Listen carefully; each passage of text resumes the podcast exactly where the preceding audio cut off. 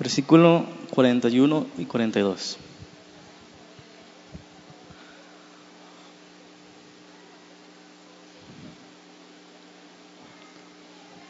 ¿Están contentos? ¿O están tristes? Depende de cómo estén, les voy a predicar. ¿eh?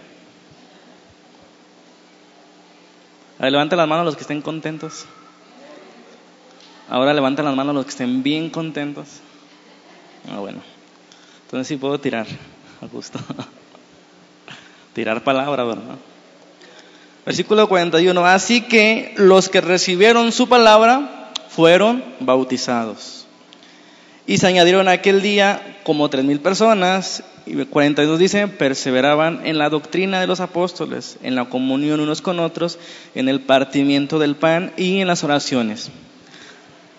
Ya hemos estado viendo lo que es un cristiano, vimos que la primera señal de vida es el arrepentimiento, vimos lo que no es un cristiano la semana pasada, y este tema es el número 9, se llama separados, mas no exiliados. Y un breve resumen de la semana pasada, lo que vimos, ser cristiano no es solamente un cambio en la mente, ¿verdad? ¿Se acuerdan que vimos que no solamente cambiaba la mente, no solamente las emociones se modificaban, no solamente había un cambio en lo que hacíamos. El cristianismo no era una vida de prohibiciones, es lo que vimos la semana pasada. Lo que estamos leyendo aquí es que no eran cristianos solamente aficionados, solamente afectados en su mente, ni tampoco emocionales, moviéndose por lo que sentían en ese momento. Ellos no menospreciaban la enseñanza, la doctrina, no eran cristianos aburridos y deprimidos que deseaban regresar al mundo. Les había cambiado su vida completamente, su mente, su corazón y su voluntad. Amén. Cuando uno viene a la iglesia, a la oración, a servir, a cantar alabanzas, a oír la predicación, y alguien nos pregunta, ¿por qué lo hacemos? ¿Cuál es la respuesta que honra a Dios? No debemos responder porque tengo que ir, ¿verdad? Porque debo de ir, sino responder, la respuesta que glorifica a Dios es porque nada me hace más feliz que estar en la casa del Señor. Porque mejor es, es, un, es un día en sus atrios que mil fuera de ella, sencillamente porque me gozo en su presencia, porque me agrada estar con los hermanos en comunión. Eso es lo que veían los discípulos, estaban alegres de corazón, estaban contentos, en comunión los unos con los otros, cada día partiendo el pan, en la oración, perseverando en la doctrina. Un cristiano no solamente es intelectual, sino que de verdad está apasionado por las cosas de Dios. Le apasiona servir, le apasiona venir a la iglesia, le apasiona la alabanza, se emociona cuando otros creen en Jesucristo. Es un cristiano completo, ¿verdad? Toda nuestra vida está cambiando. Decía el mandamiento que ustedes conocen, amarás a Jehová tu Dios con todo tu corazón, con toda tu alma y con todas tus fuerzas. Deuteronomio 6.5. Ok, vamos a ver tres cosas hoy. En este tema, separados mas no exiliados. Número uno, una vida que comienza. Y hemos aprendido, y es bueno estar reiterando lo mismo para que no se nos olvide, que solo hay una esperanza en el mundo, ¿sabían? Solo hay una esperanza para este mundo. ¿Cuál es? Jesucristo y todo lo que tenga que ver con Él.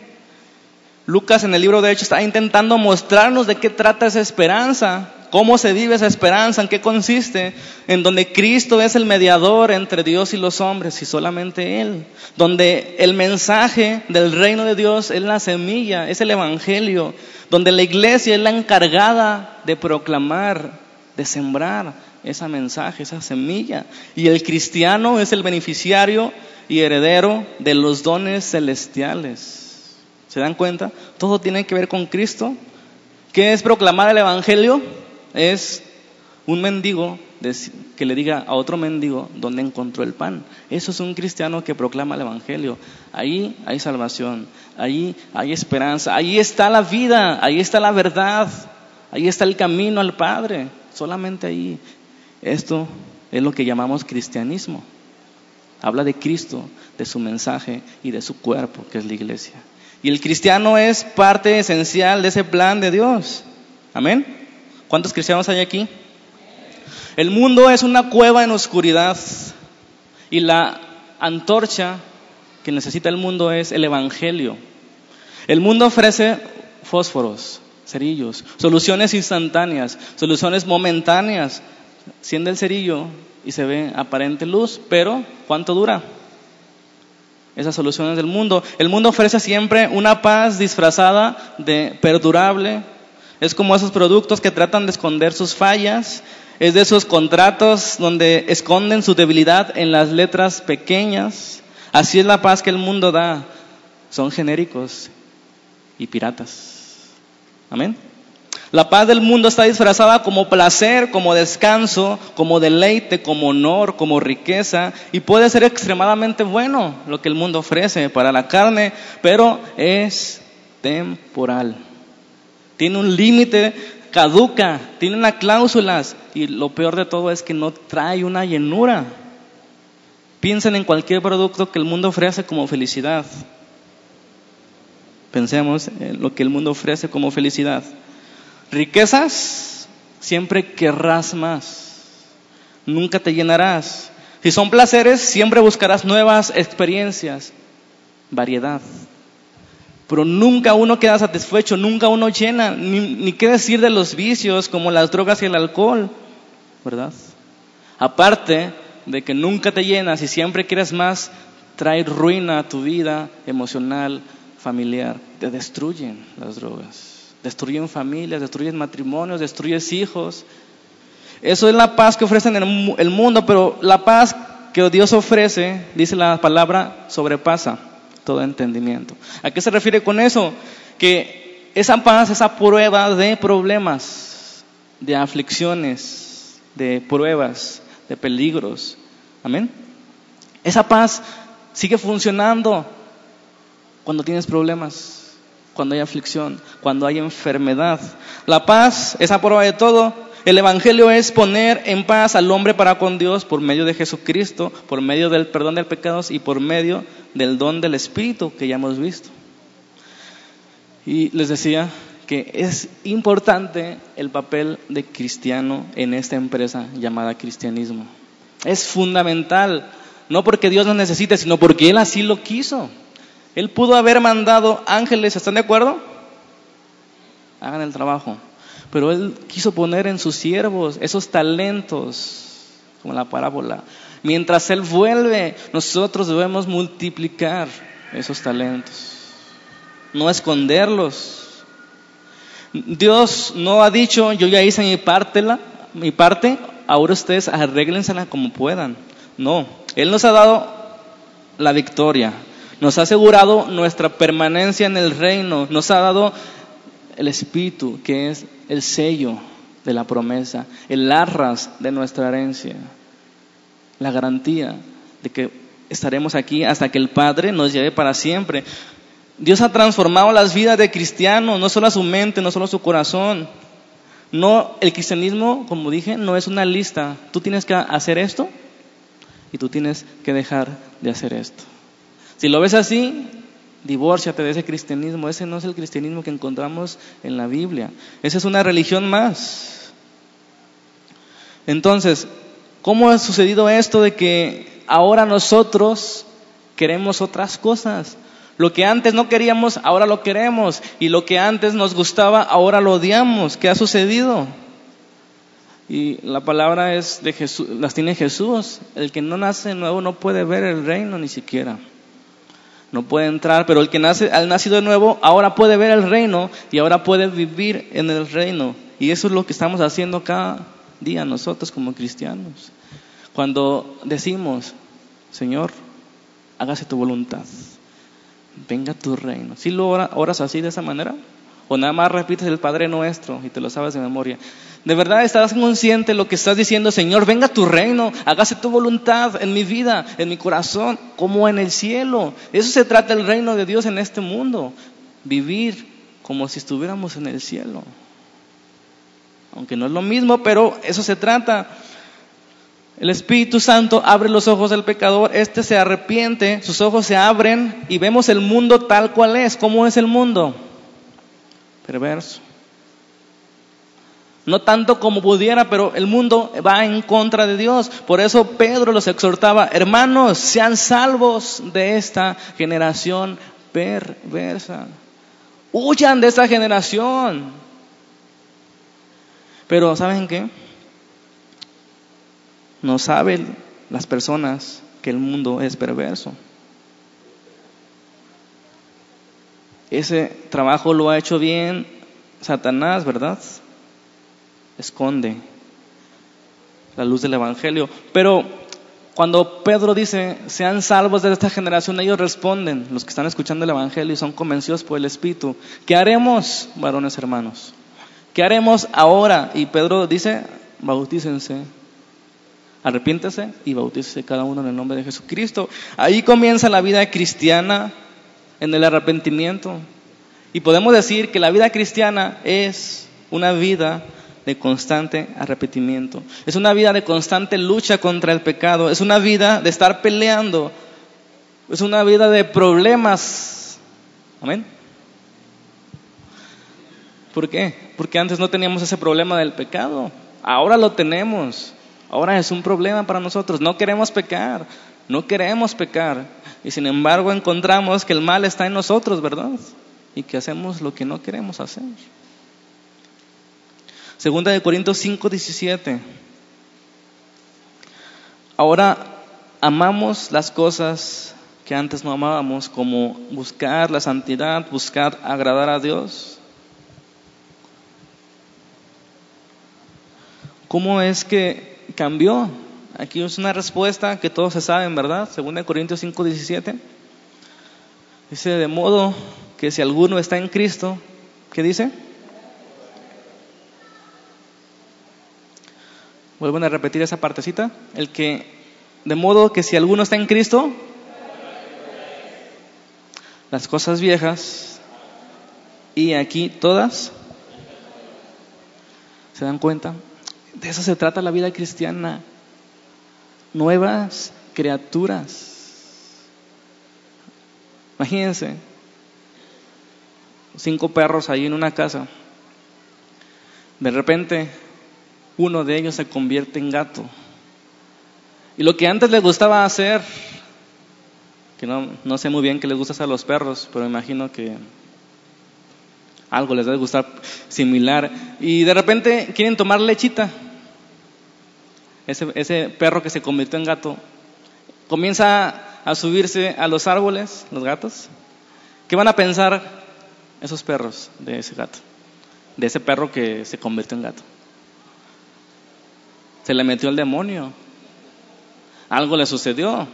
Hermanos, eso es lo que debe pasar en los cristianos. Estamos en este mundo. Somos hijos de las tinieblas, o éramos, mejor dicho, y nos convertimos en hijos de luz. ¿Por qué? Porque el que está en Cristo, nueva criatura es. Las cosas viejas pasaron, las cosas que nos gustaban, las cosas que deseábamos, las cosas que nos deleitábamos han pasado, han quedado atrás y ahora deseamos a Dios. ¿Qué sigue ahora? La pregunta es, como cristianos ya se arrepintieron y tomaron una decisión por Cristo, ¿qué sigue ahora? ¿Ahí, termina la vida cristiana? Cuando uno se arrepiente, no, ¿verdad?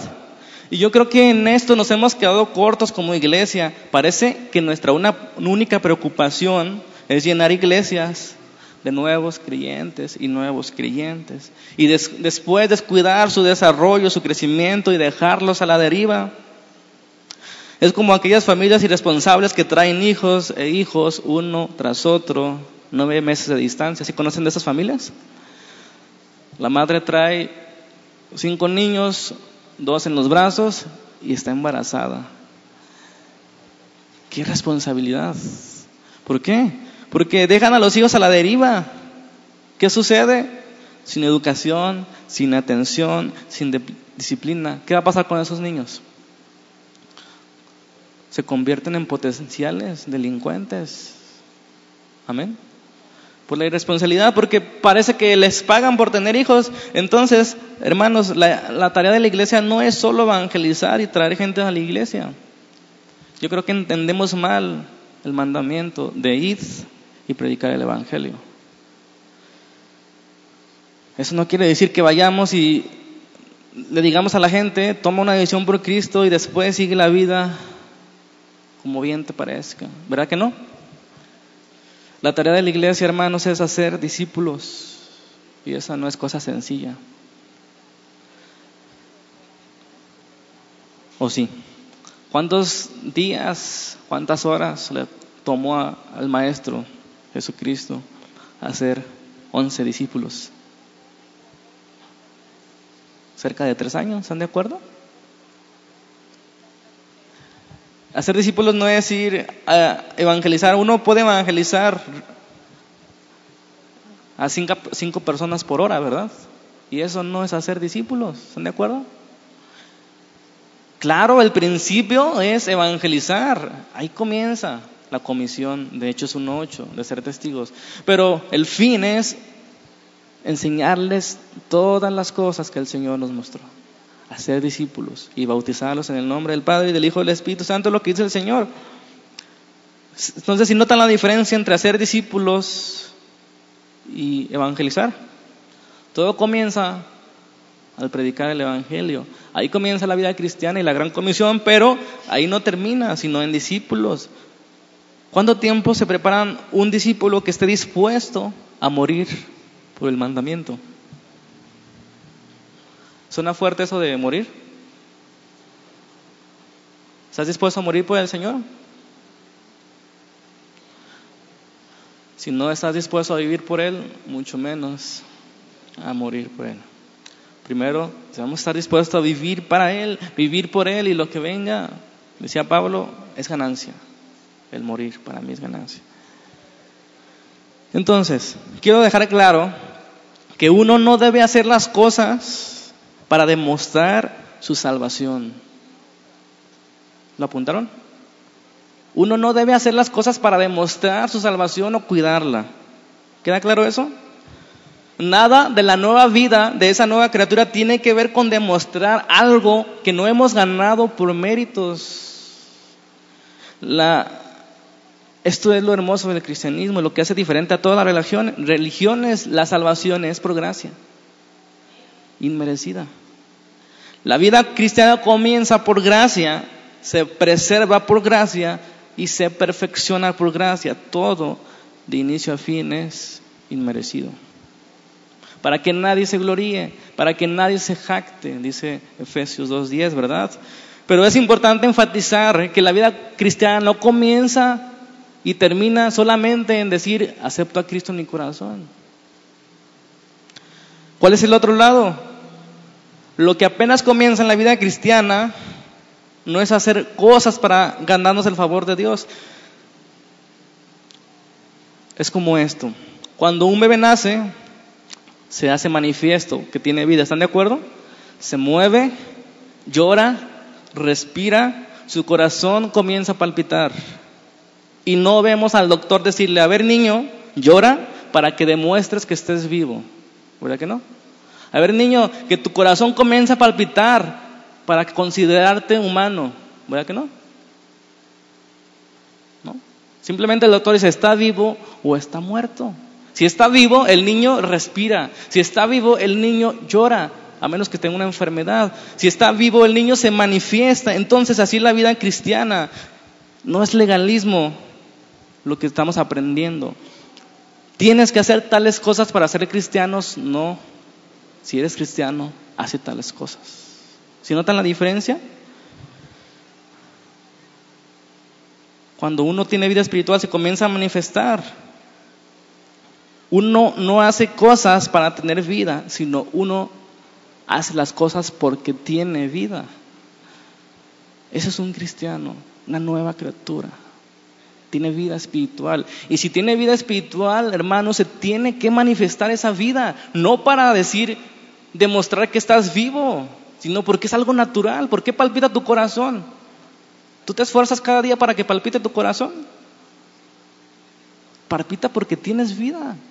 Respiras porque tienes vida. Un cristiano comienza a caminar en las cosas de Dios porque tiene vida. ¿Se dan cuenta? Eso es lo que la vida cristiana comienza con vida. Por tanto, todo lo que un cristiano es y todo lo que un cristiano hace es una expresión de la nueva vida que hay en él. Pregunto, ¿hay vida en ti? ¿Hay vida espiritual por ahí? ¿De verdad? Punto número dos, el mundo está en contra de Dios.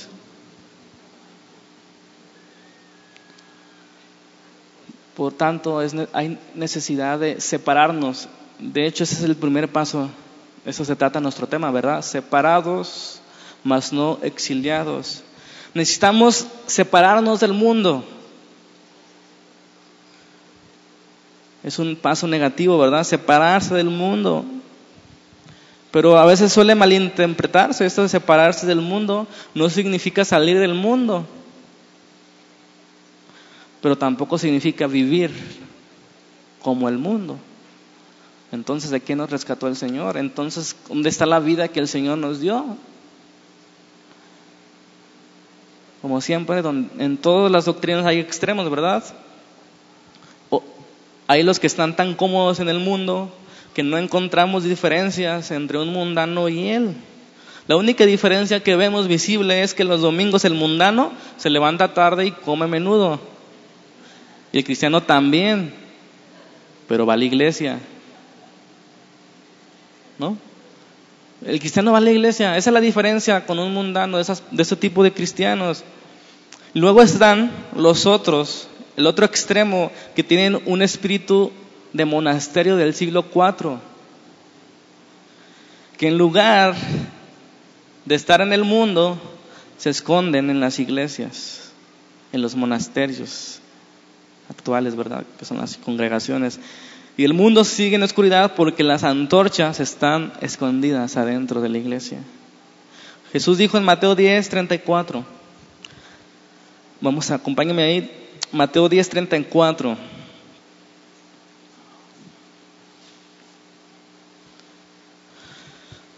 No, no piensen que he venido para traer paz a la tierra.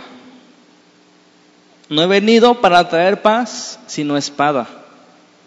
Porque he venido para poner en disensión al hombre contra su padre, a la hija contra su madre y a la nuera contra su suegra. Y los enemigos del hombre serán los de su casa. El que ama a padre o a madre más que a mí, dice el Señor, no es digno de mí. El que ama más a hijo o a hija más que a mí no es digno de mí. Y el que no toma su cruz y sigue en pos de mí no es digno de mí. Qué fuertes palabras. Qué fuertes palabras del Señor. Hermanos, el Evangelio produce héroes. El Evangelio produce mártires.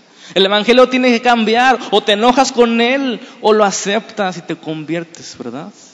Uno no puede estar a medias con el Evangelio. Uno no, está, no puede estar a medias con Jesús. Palabras fuertes. No he venido a traer paz, sino espada, sino división. El hijo contra su madre, la hija contra su madre. Y hermanos, los enemigos de tu casa, los enemigos del nuevo discípulo van a ser los de su casa. ¿Por qué? Por lo que les dije del perro y los gatos. Están cambiando totalmente, te lavaron el cerebro y el corazón también. Dios nos ha cambiado. Somos diferentes y eso trae división. Amén. ¿A cuántos no les ha pasado eso? Yo he escuchado testimonios que las madres dicen, ¿verdad? Las madres a sus hijos que se convierten, prefiero que seas drogadicto antes que seas cristiano. Así está el mundo de ciego. Prefiere que sea drogadicto, que sea un hombre honrado, que ama a su familia. Es una inconsistencia de las religiones y se dicen ser religiosas esas personas. Les lavan el cerebro, ¿verdad? Y eso es natural que suceda porque ellos no entienden tu lenguaje, tu nueva vida, tus nuevas ideas, tus nuevas prioridades. Tanto tus padres, tus amigos y los más cercanos verán un cambio radical y te criticarán. Lucas 14, 26 dice algo similar. Si alguno viene a mí y no aborrece a su padre, a madre, a mujer e hijos y hermanos y hermanas, y aún su propia vida, no puede ser mi discípulo. Qué palabras más fuertes todavía. Si se nos hacía fuerte el que ama más a su padre o a su madre, no es digno de mí. Más fuerte es el que no aborrece a su padre, no es digno de mí. ¿Y qué significa eso de aborrecer a tu padre? Esto es un versículo complicado para entenderse con nuestro lenguaje en español, ¿verdad? ¿Eso significa que tengo que odiar a mi padre? Una pregunta. Si otro mandamiento dice amarás a tu prójimo como a tú mismo, incluso dice amar a tu enemigo. Entonces no se refiere a odiar, aborrecer, aunque suena así. Ahorita les voy a decir qué significa. Una forma de, aborrecer no es odiar a tus familiares, sino si uno ama más a su papá que a Dios, ¿qué sucede? ¿Qué sucede si uno ama más a su hijo, a su hija, a su padre, a su madre, más que a Dios.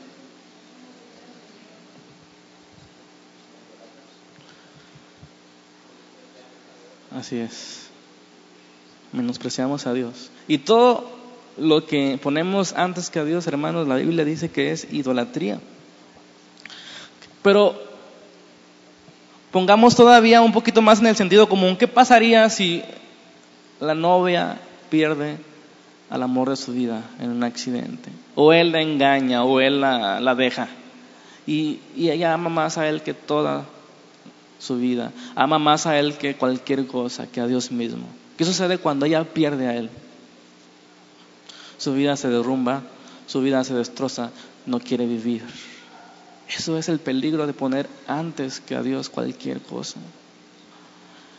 No es solamente de que Dios sea celoso, aunque sí lo es es que nos quiere proteger de que si ponemos algo, incluso nosotros mismos, antes que Dios, ¿qué vamos a hacer? Vamos a preferir cualquier cosa antes que a Dios y eso es aborrecer, preferir algo antes que. Por eso dice, no ames más a tu Padre, porque no eres digno, porque es un peligro con tu vida, porque no estás entendiendo las cosas de Dios, porque esta vida pasará. Tomarse el cristianismo en serio trae división. ¿Cuántos dicen amén? Trae división. Es imposible congraciarse con el mundo. Es imposible que nosotros, si nosotros vivimos el cristianismo y comenzamos a predicar el cristianismo, que ellos nos vean bien. Es imposible. Si nos tomamos en serio el mensaje, la palabra de Dios. Amén. Entonces, uno de los significados de aborrecer es preferir. Uno aborrece a Dios cuando prefiere cualquier cosa antes que a Él. Uno no dice odio a Dios, ¿verdad que no? Solo los ateos. Pero qué incongruencia, ¿cómo odian a alguien que no existe? Pero ellos odian a Dios. Pero no hay ninguno que se dice religioso o cristiano o católico que sea, que diga, yo odio a Dios, pero ¿qué hace en la práctica? Le aborrece. ¿Están de acuerdo?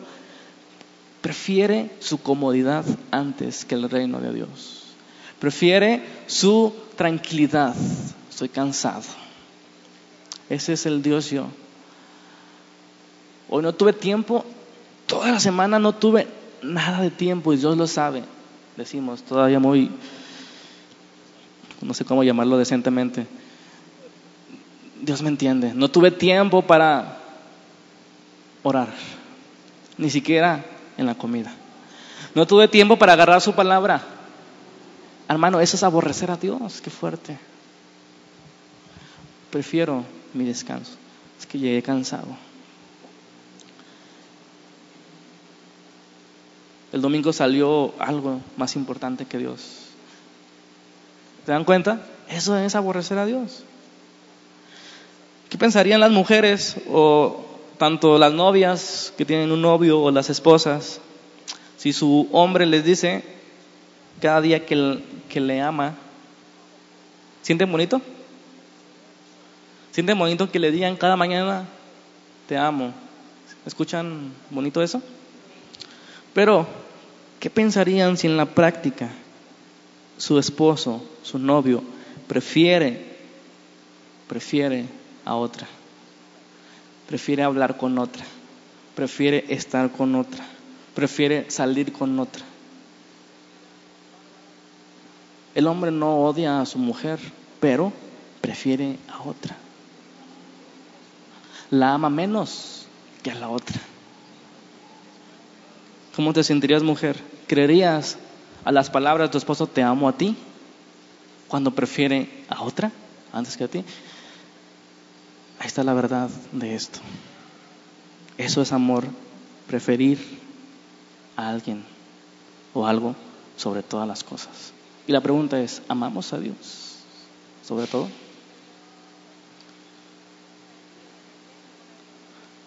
¿Aborreces todas las cosas antes que a Él? Es un reto esa respuesta. Por eso es necesario separarnos del mundo. Porque el mundo nos lleva en esa corriente. Dice Santiago 4:4, acompáñeme. La amistad con el mundo es enemistad contra Dios, ¿están de acuerdo? Dios no mintió cuando el hombre, cuando le dijo al hombre, el día que comas de ese fruto, ¿qué dijo? Morirás. Y dicen los ateos, Dios mintió, el hombre no murió. Satanás dijo la verdad, solamente conoció el bien y el mal. Pero ¿qué podemos esperar del hombre natural sin Dios? Y los cristianos a veces estamos medio tapados. Imagínate el hombre natural sin Dios, ¿qué podemos esperar? Por supuesto que el hombre murió el día que comió de ese fruto. Quedó separado de Dios. Murió espiritualmente. Y la muerte entró al mundo por el pecado de un hombre. Pasó a todos los hombres la muerte. A partir de ese momento todos comenzaron a morir cuando llegó la edad, cuando se comienza a desgastar ese cuerpo terrenal. Dios no mintió. Solo hay dos categorías en la vida humana. O estás separado de Dios o estás separado del mundo. Qué fuerte, ¿verdad? Y dice Santiago con mucho amor y ternura. Oh almas adúlteras. ¿Les gusta ese sobrenombre? ¿Les gusta ese cariñito? Oh almas adúlteras. ¿No sabéis que la amistad del mundo es enemistad contra Dios? Cualquiera, pues, que quiera ser amigo del mundo, se constituye, ¿qué? ¿O pensáis que la escritura dice en vano, el espíritu que Él ha hecho morar en nosotros nos anhela celosamente?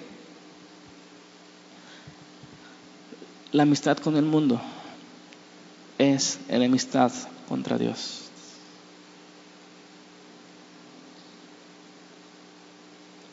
O eres amigo de Dios o eres amigo del mundo, hermanos. Y Dios es el mejor amigo, pero también es el mejor enemigo. Imagínate ser enemigo de Dios.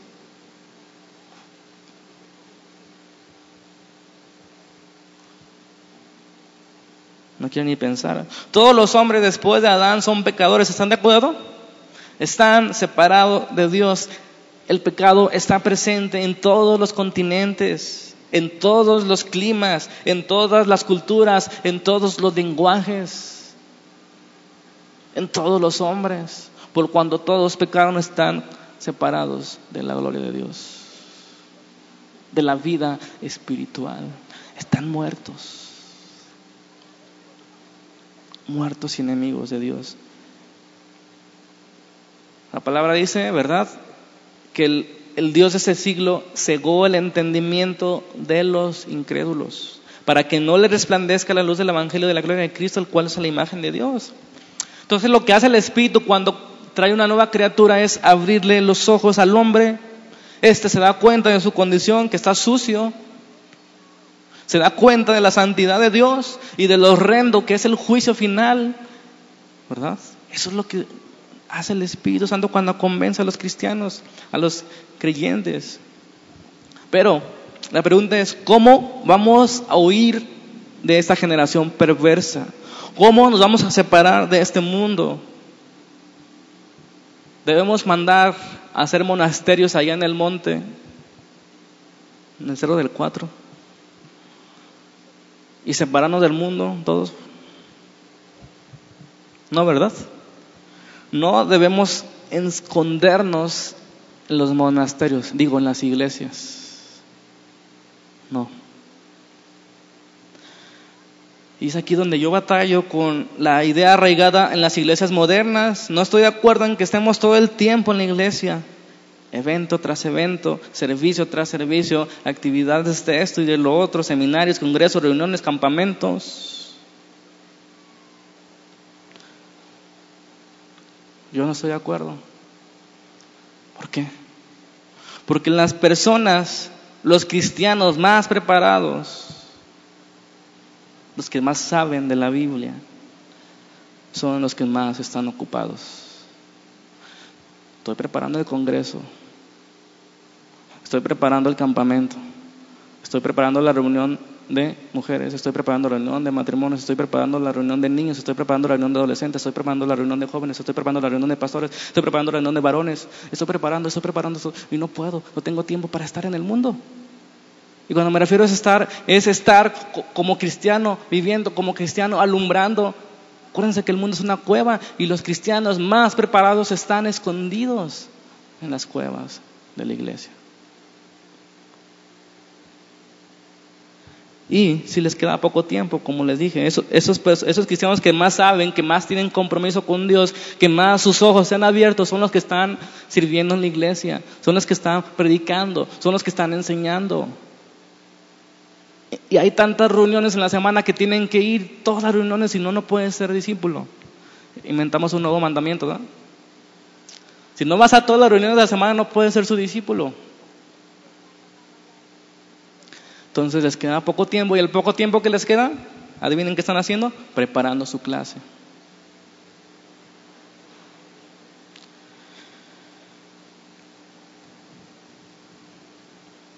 Luego están los otros, ¿verdad? Los del otro lado. Los que tienen más tiempo. O están los que quieren separarse del mundo y dicen, yo no quiero trabajar ahí porque no es buen ambiente para mi cristianismo. Hay mucha inmoralidad. Y yo pregunto, ¿y dónde piensas que vas a brillar?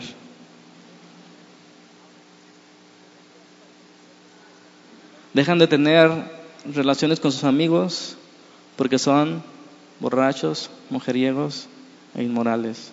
Y la pregunta es, ¿a quién vas a exhortar que huya de esta perversa generación? Pablo lo dijo, 1 Corintios 5, 9, le voy a leer la versión internacional. 1 Corintios 5, 9 al 11. Por carta ya les he dicho que no se relacionen con personas inmorales. Amén. ¿Se quedan ahí? ¿O seguimos leyendo? Pablo dice, no se relacionen con personas inmorales. Y hasta ahí nos quedamos los cristianos. Ahí dice que no nos relacionamos con personas inmorales. Debo salir del mundo. No me junto con la chusma. Y Pablo dice, por supuesto, no me refería a la gente inmoral de este mundo, ni a los avaros, ni estafadores, ni a los idólatras. En tal caso, tendrían ustedes que salirse de ese mundo. Eso es imposible, incongruente al trabajo que tenemos que hacer los cristianos en este mundo. Pero en esta carta quiero aclararles que no deben relacionarse con nadie que llamándose hermano sea inmoral o avaro o idólatra, calumniador, borracho o estafador. Con esa persona ni siquiera te juntes para comer. ¿Ya notaron? Y hacemos lo contrario. Nos juntamos con los cristianos inmorales, ávaros, borrachos maldicientes, etc. Y nuestros amigos los mandamos a una mejor vida.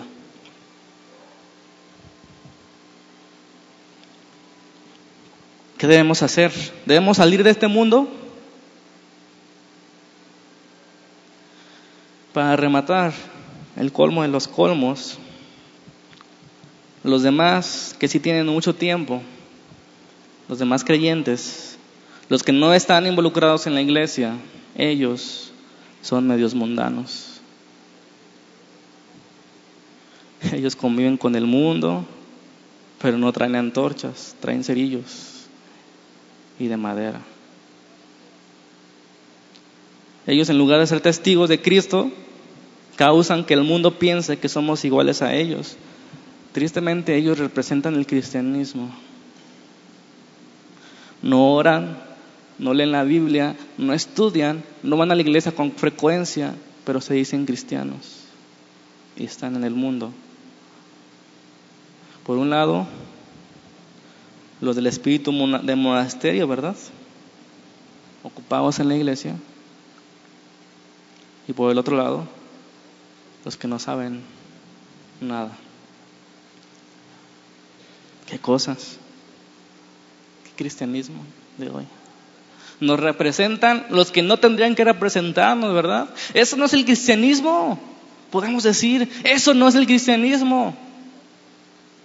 Ni esto ni aquello. Un cristiano tiene vida, nueva vida. Número tres, separados o exiliados, es la pregunta del millón. Es necesario, ya vimos que exista esa separación, pues el mundo va en una corriente distinta al cristiano. Creo que es el salmón, ¿verdad? El que va en contra de la corriente así es el cristiano. ¿Qué es cómodo? Para, ¿Qué es más cómodo para el cristiano? Acostarse y que te lleve la corriente. ¿Estás de acuerdo? Pero nadar en contra de la corriente, díganme si es fácil. Hermanos, esa es la vida cristiana, no es fácil. Nada fácil. ¿O sí? ¿Cuántos tienen 30 años de cristianos? ¿Verdad que no es fácil? un cristiano, un creyente, ha cambiado su ciudadanía, ¿verdad? Antes era del mundo, ahora es de Dios. Y eso se oponen, o eres amigo del mundo o eres amigo de Dios. La Biblia es clara en esa transacción, ese traslado del reino de las tinieblas al reino de su luz admirable. Pablo decía, ¿qué comunión tiene la luz con las tinieblas? ¿Y qué concordia Cristo con Belial? La diferencia entre un cristiano y el mundo es la misma que existe entre la luz y la oscuridad, entre el cielo y el infierno. Efesios 2.1 dice, Él nos dio vida. Eso es el cristianismo. Él nos dio vida. ¿Ustedes pueden decirle a un muerto que respire? Sí, sí puedes, pero no te va a hacer caso. Pero si Dios le dio vida, va a respirar. Dios nos dio vida cuando estábamos muertos en nuestros delitos y pecados, en los cuales anduvimos en otro tiempo. Ahí está el punto, siguiendo la corriente de este mundo conforme al príncipe de la potestad del aire, el espíritu que ahora opera en los hijos de desobediencia, entre los cuales también todos nosotros vivimos en otro tiempo, en los deseos de nuestra carne, haciendo la voluntad de la carne y los pensamientos, y éramos por naturaleza hijos de ira, lo mismo que los demás. Él nos dio vida. Si Dios no da vida, el cristianismo se convierte en una religión de haz esto y haz lo otro. Pero si Dios da vida, Dios le está hablando a los que tienen oídos. Si tienes oídos para oír, dijo Jesús, escucha lo que está diciendo. El que tiene oídos para oír, oiga lo que dice el Espíritu. ¿Cuántos escuchan? ¿Cuántos escuchan a Dios? Dios está llamando a los cristianos a ser diferentes, a no ir conforme a la corriente, la corriente de este mundo. Pablo pensaba eso, el apóstol Juan pensaba eso en primera de Juan 2.15, ¿verdad? No améis al mundo ni las cosas que están en el mundo. Si alguno ama al mundo, el amor de Padre no está en él. Porque todo lo que hay en el mundo, los deseos de la carne, los deseos de los ojos y la vanagloria de la vida, no provienen del Padre, sino del mundo. Y el mundo pasa y sus deseos, pero el que hace la voluntad de Dios permanece para siempre. Coinciden Juan y Pablo. Pablo dice que la corriente de este mundo son los deseos de la carne. Hacer la voluntad de la carne y de los pensamientos. Y Juan dice que el, corriente de este mundo es los deseos de los ojos, los deseos de la carne y la vanagloria de la vida. Vivir para nuestros deseos. No solamente los pecaminosos, sino los vanos, los temporales. Muchos pensamos que Satanás ataca principalmente a la iglesia por los pecados más vistosos, ¿verdad? Como fornicación, adulterio, hurto, mentiras. Claro que lo hace, pero su estrategia principal es otra. ¿Cuál? Desviar la mirada del creyente a cualquier otra cosa a cualquier otro lado que no sea Jesús. Son cristianos, pero están viendo al pastor. Son cristianos, pero están viendo al hipócrita que tiene a un lado. Son cristianos, pero se están quejando de esto y lo otro. Satanás los tiene atrapados. Esa estrategia no falla, pues mientras que los cristianos piensan que cumplen en realidad están muy lejos de la madurez y del crecimiento. De vivir, de andar como es digno de Él. Como hijos de luz. Anden como hijos de luz, decía Pablo. Agradando al Señor en todo. La mirada del creyente es desviada a las cosas intrascendentes y vanas cuando debería estar en las cosas eternas, en las que importan, en las que trascienden. Ustedes saben, en otra parte, Pablo, Romanos 12, dice, no se conformen a la corriente de este siglo, sino renueven su mente, su entendimiento, para que comprueben cuál es la voluntad de Dios, agradable, santa y perfecta. No se conformen.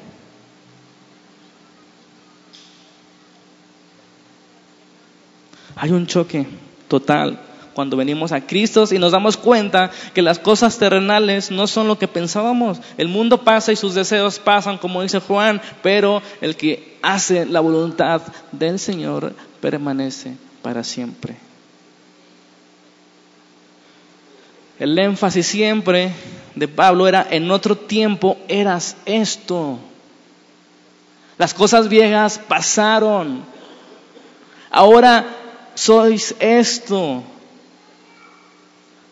No participen en las obras de las tinieblas, ¿verdad? Repréndenlas. Efesios 5.8 dice esto, porque en otro tiempo eran tinieblas, mas ahora son luz en el Señor. Andad como hijos de luz, porque el fruto del Espíritu es toda bondad, toda justicia y toda verdad, comprobando lo que es agradable al Señor. Y no participen en las cosas infructuosas de las tinieblas, sino repréndenlas. Eso es lo que trae espada cuando tú comienzas a decir, el adulterio no está bien. Eso le costó la cabeza a Juan el Bautista. ¿Verdad? Eso te puede costar el trabajo. Eso te puede costar algo. No participes en las obras infructuosas de las tinieblas, sino repréndelas. Pero no solamente Juan y Pablo están de acuerdo, sino Pedro también en su epístola, primera Pedro, capítulo 2, versículo 9. Todos se saben este versículo, mas ustedes son linaje escogido. Amén. Suena bonito, ¿verdad? Yo soy linaje escogido. ¿Se sienten bien? Son linaje escogido. Pueblo real sacerdocio, perdón, real sacerdocio, nación santa, pueblo adquirido por Dios. Ahí viene el problema. ¿Para qué? Ay, no, ya no juego. Dios te adquirió para algo. Cuando uno compra algo, es para usarlo, lo que uno cree. ¿Para qué compras una televisión? ¿Para oír la radio? ¿Para qué compras un bat? ¿Para darle a tus hijos? Bueno, algunos lo usan, pero para eso no es el bat. Dios nos adquirió para algo, ¿para qué? Para que anuncies, para que proclames, para que vivas las virtudes de aquel que nos llamó de las tinieblas a su luz admirables. Ustedes que en otro tiempo no eran pueblo, pero ahora son pueblo. En otro tiempo no habían alcanzado misericordia, pero ahora han alcanzado misericordia. Amados, yo ruego como extranjeros y peregrinos que se abstengan de los deseos de la carne que batallan contra el alma les ruego, absténganse de los deseos de la carne y de la corriente de este mundo, manteniendo buena vuestra manera de vivir entre los gentiles, para que en lo que murmuran de vosotros como malhechores, glorifiquen a Dios en el día de la visitación, al considerar vuestras buenas obras. Eso me recuerda las palabras de Jesús, ¿verdad? Ustedes son la luz del mundo. Glorifiquen a Dios con vuestras buenas obras, que los hombres vean que sus obras son hechas en Él, que tienen vida. Pero los apóstoles siempre ponen primero lo primero, es decir, Dios nos ha rescatado, entonces compórtense como hijos de Dios. No dice, compórtense como hijos de Dios para que sean salvos, ¿verdad que no? Él dice, nos ha rescatado, nos ha salvado, nos ha trasladado, nos ha hecho renacer, nos ha llamado a... El pueblo de Dios es al que le ruega que se abstengan de los deseos carnales, que mantengan buen testimonio. Para los que quieran encontrar fallas en ti, se avergüencen y glorifiquen a Dios.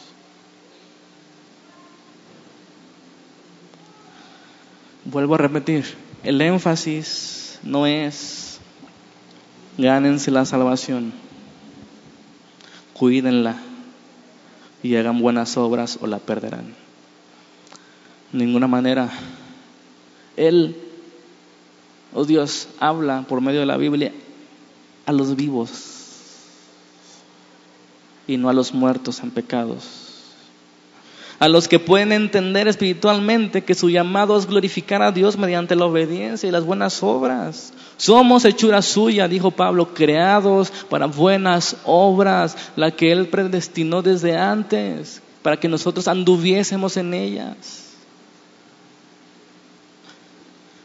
Es porque tenemos vida que el Señor nos exhorta. Si alguno escucha la voz del Espíritu, no endurezca su corazón.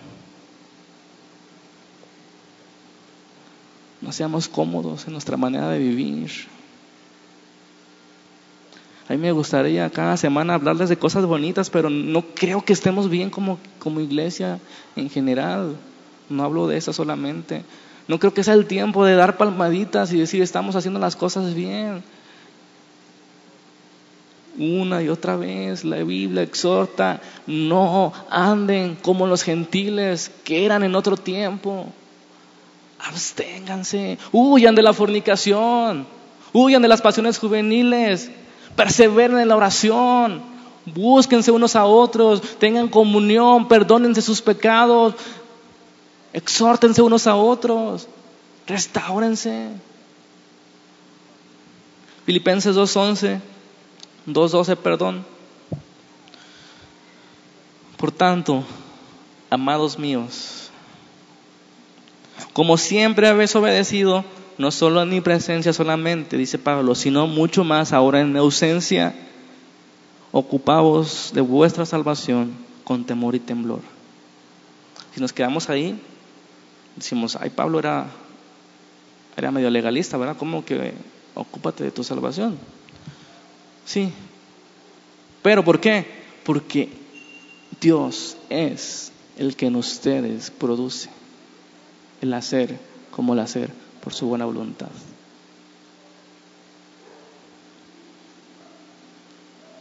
Haced todo sin murmuraciones y contiendas para que seas irreprensibles y sencillos, hijos de Dios sin mancha, en medio de una generación que perversa y maligna. En medio, en medio, ahí está el punto. Debemos exilarnos del mundo. No, ahí dice, en medio de esa generación perversa, resplandeceréis como luminares en el mundo. Vosotros son la luz del mundo. Es en medio de la generación. En otras palabras, porque Dios es el que en ustedes produce el querer y el hacer. Esfuércense en obedecer. Dios les ha dado vida. Ocúpense en lo que respecta a la salvación, con seriedad, con temor y con temblor. Sean irreprensibles, hijos de Dios, en medio de una generación maligna, en medio de ella y no fuera, en medio de ella. Él ha puesto todos los medios para esta nueva vida que se manifiesta y se expresa con la separación hacia el mundo, con la amistad con el mundo. Lo primero que sucede cuando uno se convierte en cristiano, comienza a tener problemas con el mundo. Primero es el arrepentimiento, ¿verdad? Y después es la separación.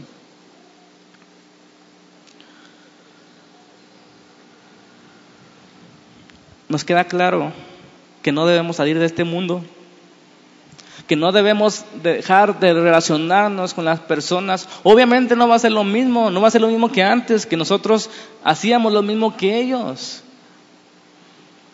Pero si tú no estás cerca de tus amigos, ¿quién les va a mostrar su pecado? La fe viene por oír la palabra de Dios. ¿Quién les va a predicar? ¿Quién ha oído nuestro anuncio? Decía el profeta Isaías. Y decía Pablo, ¿cómo van a oír si no hay quien les predique? ¿Y cómo predicarán si no hay quien los envíe? Dios nos ha enviado. Hechos 1.8 recibirán poder cuando venga sobre ustedes el Espíritu Santo y me serán testigos. Termino con Colosenses 1,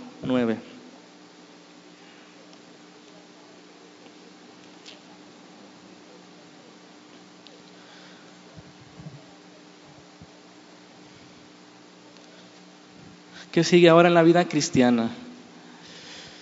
Estamos viendo lo que está sucediendo, ¿verdad? Uno se arrepiente, uno viene a los pies de Cristo, uno comienza a separarse del mundo, comienza a tener problemas y ahora ¿qué viene? ¿Cuáles las manifestaciones de la vida? Como un niño recién nacido necesita algunos cuidados, así los creyentes. Colosenses 1.9 dice, por lo cual también nosotros desde el, desde el día que lo oímos no cesamos de orar por ustedes y de pedir que sean llenos del conocimiento de su voluntad en toda sabiduría e inteligencia espiritual.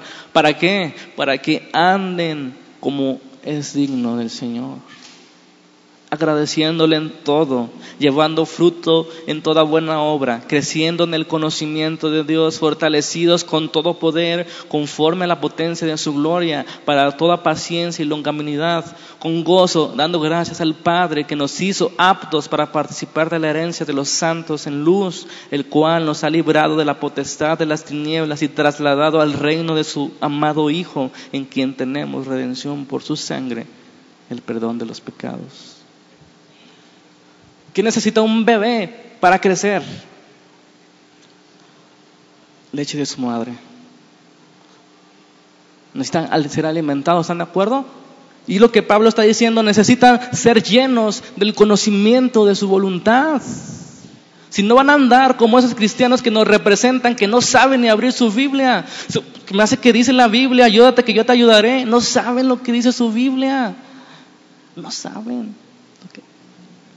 Y eso nos representan allá afuera. Pues como que ahí dice, arrepiéntete o... Necesitamos ser llenos del conocimiento de su voluntad para que andemos como es digno, que es el Señor, agradeciéndole en todo, llevando fruto, creciendo en el conocimiento de Dios, fortalecidos con su poder. Amén.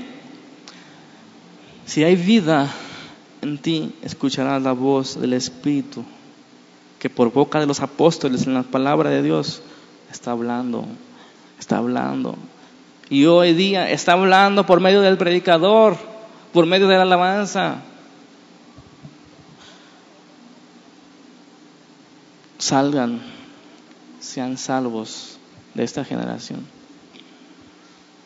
En medio de ella, en medio de ella brillen.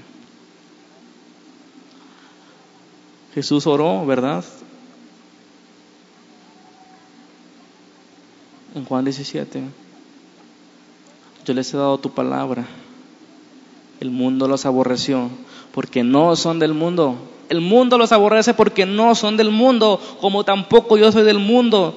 Jesús dijo, no ruego que los quites del mundo, sino que los guardes del mal, de toda perversidad de todo pecado, no son del mundo. Santifícalos en tu verdad.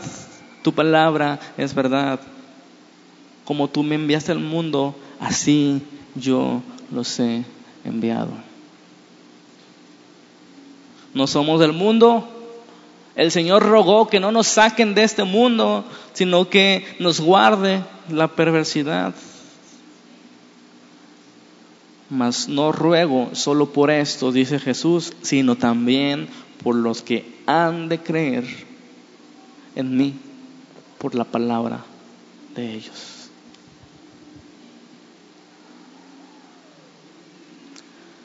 Amén. Que Dios sea con nosotros, hermanos. Que Dios esté cada paso, esto que llamamos cristianismo, que no es una religión de domingo, que nuestra vida refleje que Cristo ha rescatado de nuestra vieja y vana manera de vivir. Ya no somos los que antes fuimos. Somos apartados para Dios, nación santa, pueblo adquirido, para anunciar sus virtudes. Este es el inicio de la vida cristiana. Hay vida en ti. Escucha su voz. Eso es lo que leímos en los hechos, ¿verdad? Así, los que recibieron su palabra, fueron bautizados. Y perseveraban en la doctrina, en la comunión unos con otros, en el partimiento del pan y en la oración. Yo le pregunto, ¿hablo con gente viva espiritualmente? Ese es nuestro llamado, perseverar en la doctrina, en la comunión, en la Santa Cena y en las oraciones. ¿Y por qué no atendemos a ese llamado?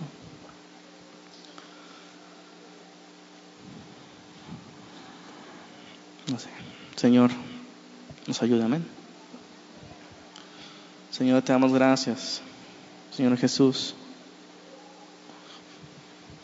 por tu bondad, infinita gracia, inmerecida gracia. Nos has trasladado de un reino de las tinieblas a uno de una luz admirable. Nos has rescatado de una manera vana de vivir, nos has puesto vida. Hoy podemos verte, hoy podemos escuchar tus voz podemos atender a tu llamado, podemos escuchar al Espíritu Santo, podemos entrar a la palabra de Dios y encontrar esas promesas, esas verdades, esa exhortación, ese consuelo, ese ánimo, ese aliento para salir de esta generación perversa y en medio de ella ser unas antorchas encendidas con conocimiento de tu verdad, ser llenos del conocimiento de tu palabra, ser encendidos por una pasión de amor hacia ti, hacia tus cosas del reino, Señor que nuestra mente y nuestro corazón te amen con todo, Señor. Que no prefiramos otras cosas, sino las cosas que tú deseas, Señor. Agradándote en todo. Andar como es signo de ti, Señor. Ayúdanos, Padre, porque no podemos solos. Fortalécenos, dándonos convicciones fuertes para poder ser distintos, para poder ser fieles embajadores de Cristo. Es como si el, Dios rogara por medio de nosotros al mundo, reconcíliense con Dios. Ayúdanos, Señor. Te amamos, Padre, y cada día queremos expresarlo naturalmente, Señor, esta vida que hay, que tú pusiste en nosotros. Y que haya comunión entre nuestros hermanos, y que haya perseverancia en tu palabra, en la comunión y en las oraciones. Tus manos nos ponemos esta semana, Señor. Bendícenos y santifícanos en tu verdad. En nombre de Jesús te lo pedimos. Amén.